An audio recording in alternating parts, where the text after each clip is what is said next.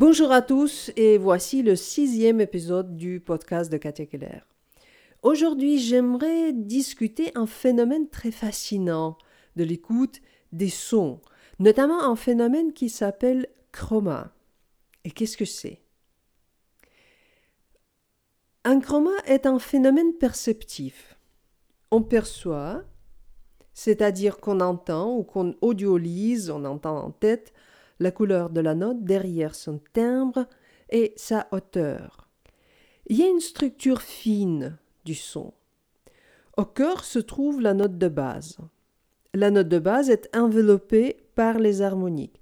Celles sont les résonances de la note de base avec la matière. Et oui, les vibrations lentes de son touchent la matière directement. La matière résonne, cela donne les harmoniques et la combinaison de ces harmoniques, ça donne le timbre. Donc, la note de base, elle est enveloppée par les harmoniques. C'est la structure fine du son. Si on écoute aux notes de même nom, et plus en général de même fréquence, puisque les notes musicales ne sont que des fréquences fixées. Hmm. Alors, si on écoute aux mêmes notes, mais jouées par les instruments différents, le cerveau commence à analyser, puisqu'il entend qu'il y a un point commun. Mais qu'est-ce que c'est ce point commun? C'est la note de base, bien sûr. Cela veut dire c'est la note de base si la note est jouée euh, à la même octave. Mais si la note est jouée dans les octaves différentes, le cerveau, quand même, l'oreille, entend qu'il y a toujours le point commun. Et qu'est-ce que c'est? En fait, c'est une couleur sonore. Si on parle des chiffres, ce sont les fréquences multiples et sous-multiples de la note de base. Par contre, cela n'a dit rien à l'oreille au niveau de cognition. Hein. Et finalement, là, on arrive au chroma. D'ailleurs, en grec, chroma signifie couleur. C'est pour ça que le métal s'appelle chrome. Ces combinaisons chimiques sont vivement colorées. Chroma donc, c'est un nouveau son qu'on commence à entendre. C'est une image auditive que le cerveau forme en analysant les notes de même nom, mais enveloppées par des timbres différents et situées dans les registres divers. Donc, chroma, c'est la couleur sonore qu'on perçoit. Et attention, l'analyse dont je parle n'est pas une analyse mentale. Euh, c'est pas une description du phénomène. Les chiffres, les définitions nous mènent nulle part là-dessus. C'est l'oreille qui l'entend. Encore, un chroma, c'est un phénomène perceptif. On perçoit la couleur de la note derrière son timbre et sa hauteur. Le chroma apparaît lors l'écoute des notes comme une sorte d'écho en tête, parfois multiples échos dans la traîne du son. Puisque le chroma est un phénomène perceptif, il est impossible d'expliquer à quoi il ressemble au niveau auditif. C'est vraiment personnel. Et d'ailleurs, euh, le terme chroma, un chroma, pour le différencier des termes visuels qu'on utilise dans les informatiques. Hein, attention. Comment est-ce qu'on développe son écoute pour entendre le chroma? À la première phase, on commence à retenir la note jouée en tête. Donc on entend les échos, entre guillemets, de la note que le cerveau reproduit. Et ça, euh, c'est la mémoire auditive courte qui s'engage pour ça. Puis, euh, en écoutant dans la traîne du son, on commence à entendre d'autres notes. Toujours de même nom, bien sûr, hein, mais les notes jouées par d'autres instruments ou bien dans les autres octaves et finalement le chroma pur commence à faire surface, un son bien spécial, et on va en parler un petit peu plus loin. Mais là, le cerveau a capté la couleur sonore quand on entend ce nouveau son. Là, le cerveau donne une image de ce qu'il perçoit comme le point commun pour toutes les notes. Et d'ici, c'est la mémoire auditive long terme qui commence à s'engager jusqu'à ce qu'on peut reproduire le chroma à volonté. On commence à pouvoir audiolyser le chroma. Et d'ailleurs, euh, qu'est-ce que c'est audiolyser C'est un terme que j'ai inventé, mais je le trouve très juste. Audiolyser, c'est entendre en tête. C'est une image sonore qu'on a en tête. C'est à peu près comme visualiser. Visualiser, cela veut dire voir dans le interne. Audiolyser, ça s'écrit A-U-D-I-O-L-I-S-E-R. Donc audiolyser, c'est entendre dans l'oreille interne. Attention, euh, on peut entendre, on peut audiolyser les sons sans les chanter. Donc, à la phase finale, quand on écoute au chroma, on arrive au pouvoir de, de l'audioliser à volonté, de le décrire, euh, de le reproduire, hein, par exemple ouvrir la bouche et chanter la note. Nous tous, nous entendons tous les couleurs sonores intuitivement. Par exemple, comme ça, on reconnaît le premier intervalle, l'unisson, on l'appelle aussi prime. Et c'est tout simplement deux notes de même nom jouées ensemble, comme ceci. Voilà, j'ai ma guitare en main et euh, je joue deux cordes, mais c'est la même note. C'est un unisson, c'est un intervalle. Si je les joue l'une après l'autre, ça donne... Vous entendez que c'est la même note et c'est l'oreille absolue intuitive qui entend et qui juge, bon, c'est la même note. D'ailleurs, à ma jeunesse, je me souviens d'un guitariste amateur euh, débutant euh, qui m'a dit Bon, quand on accorde la guitare, il faut que les deux cordes jouent la même note en unisson et cela ne donne pas de vibration. Euh, par exemple, euh, comme ça, hein, si je joue. Il n'y a presque pas de euh, vibration, peut-être une vibration très très lente. Et si je, je désaccorde la guitare,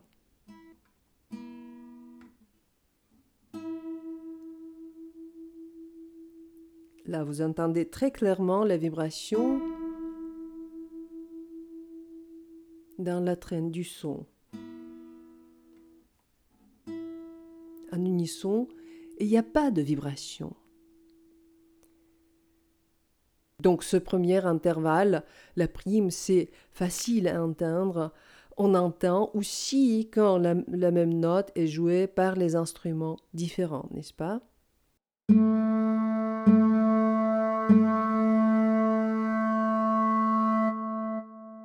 Maintenant, la deuxième intervalle, qui est aussi très facile à entendre, une octave. On reconnaît la couleur identique. Par exemple, comme ça.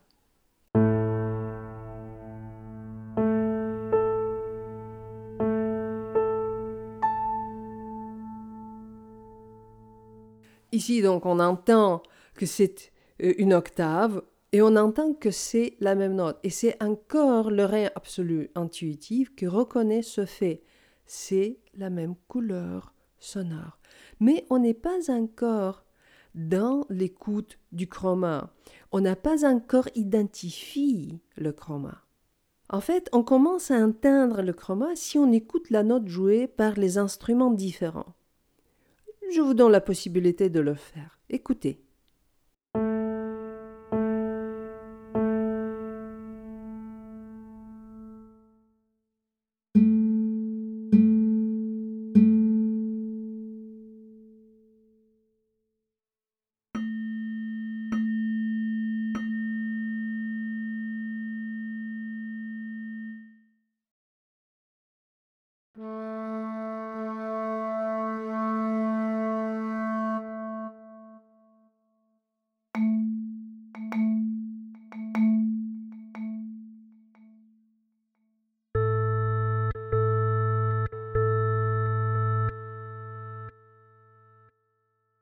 Bon, peut-être vous n'avez pas encore entendu le chroma.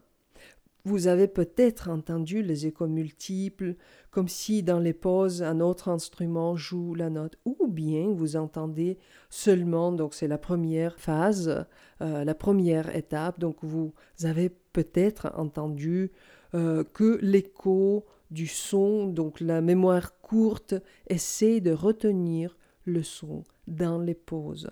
Mais c'est déjà le début, c'est déjà un très bon début. Pour l'instant, si dans les pauses vous entendez un autre instrument en tête, vous audiolisez ce son en tête euh, spontanément, bon, cela veut dire que le cerveau commence à chercher ce qui est en commun pour toutes ces notes. Pour l'instant, il vous dit c'est pareil que les autres instruments que tu viens d'entendre. C'est en fait c'est le jeu de la mémoire auditive courte. Et si vous continuez d'écouter euh, le cerveau, il va vous donner, au lieu de l'écho des instruments différents, il va vous donner donc une note. On commence à entendre cette note dans la traîne du son. Pour moi, par exemple, le chroma, euh, il a une apparence d'un son doux, et il semble la note sans timbre. Et qu'est-ce que c'est la note sans, sans timbre? Bon, les notes sans timbre, c'est les notes sans harmonique. On peut les reproduire par les boîtes noires. Cette boîte en particulier, elle s'appelle oscilloscope. Donc, cette boîte, elle traduit un signal électrique ou magnétique en son sans harmonique, comme ceci. Dans la nature, les sons sans harmonique n'existaient pas, parce que les harmoniques sont les résonances naturelles de la matière.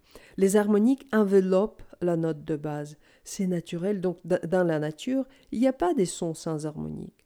Et de toute façon, le son sans harmonique, euh, c'est pas vraiment très, très beau, vous avez entendu. Surtout si on monte dans les fréquences, ça devient très pénétrant, très insistant. C'est vraiment quelque chose qui ennuie l'oreille. Le chroma, par contre, c'est quelque chose qui est très douce. Euh, c'est un son, euh, mais il n'y a pas de timbre quand on entend le chroma. Donc le chroma n'est pas la note de base, ni la note sans harmonique. C'est un phénomène cognitif, une image auditive. Mon cerveau construit ce son. Et comment est-ce que le cerveau construit ce son, construit le chroma? Si je vous demande qu'est-ce qu'il y a en commun entre une roue, une montre, une tasse et un abat-jour d'une lampe? Encore, visualisez-les. Une roue, une montre, une tasse et un abat-jour d'une lampe. Vous voyez tout de suite euh, l'élément en commun, c'est un cercle, n'est-ce pas? Intuitivement ou consciemment, on visualise les objets, le cerveau analyse leur forme, et voilà, on a la réponse. C'est un cercle. De même manière, en écoutant les notes jouées par les instruments différents, le cerveau commence à entendre ce qui est pareil pour tous ces, euh, euh, pour tous ces sons, pour toutes ces notes. Et on parle naturellement des notes de même nom, hein, toujours de même nom. Donc le cerveau commence tout seul audioliser ce qu'il perçoit comme la couleur sonore. Et ça, c'est le chroma. Encore euh, une analogie à, à, notre perception visuelle. Si je vous demande de visualiser une couleur, par exemple un vert ou un bleu, au début on voit toutes sortes de couleurs, mais si vous regardez plusieurs verres de même teinte, mais plus foncé, plus clair, plus foncé, plus clair au milieu, et après tout, vous allez visualiser quelque chose au milieu, euh, ce qui s'appelle le ton de la couleur, de la couleur visuelle. Et c'est drôle d'ailleurs qu'on l'appelle le ton. On utilise le même mot pour, pour la musique. Vous voyez comment, comment euh, les perceptions, même la terminologie, cognitive, mais c'est en fait, c'est les mots qu'on utilise tout le temps, mais on n'a pas besoin d'être un scientifique ou un peintre ou un musicien pour dire teinte, euh, ton au chroma, etc. Et même pour, pour nez, hein, même pour les, les gens qui composent les parfums, ils, euh, dans le métier, ils s'appellent compositeurs. Et les ingrédients ou bien les, euh, les parties de parfum, les parties de l'odeur, elles s'appellent les notes. Hein. Ça, vous savez peut-être, euh, la note de tête, la note du cœur, hein, la note du cœur. Ici, c'est ça correspond en fait à la note de base du son et puis la note de la traîne. Hein? C'est aussi, si on regarde, euh, si on écoute les sons, on peut dire qu'il y a euh, une structure Hmm, pareil, ou bien une autre représentation mentale de cette structure, c'est pareil. Euh, pour moi, c'est une preuve que, tous les mécanismes de, la perception sont universels. C'est juste la, mode de perception qui varie, hein. Visuelle, auditive, ou bien c'est la perception d'odeur. Donc c'est pas du tout par hasard que les terminologies correspondent l'une à l'autre. Donc on peut visualiser euh, une couleur visuelle. On peut audioliser une couleur sonore, le chroma. On peut euh, évoquer à nouveau un parfum, l'odeur, surtout si euh, vous êtes fort dans la perception des odeurs, surtout si, si vous êtes professionnel, un un compositeur. Bon, vous pouvez bien sûr évoquer euh, à nouveau cette perception et ressentir l'odeur euh, quelque part en tête, dans le nez, n'est-ce pas? C'est ça, ce que c'est le chroma, une couleur sonore, euh, est représentée par mon cerveau. Mon cerveau me donne, modiolise un son, c'est le chroma. Eh bien, il y a une bonne question, mais à quoi tout ça sert? C'est la question de l'oreille absolue, de cette fameuse reconnaissance des sons, de ce fameux rappel des sons, le pouvoir d'ouvrir la bouche et chanter la note sans référence En fait, l'oreille absolue peut entendre le chroma derrière les timbres, mais aussi derrière les registres. Hmm? Votre oreille absolue intuitive entend facilement que la note jouée par le piano et la guitare, si c'est la même note, votre oreille absolue va vous dire c'est la même note.